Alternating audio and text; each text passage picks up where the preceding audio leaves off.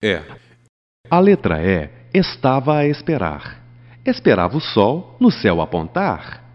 Queria a letra E nadar, pular no rio para se refrescar. O E vivia esperançoso de raiar um dia quente e gostoso.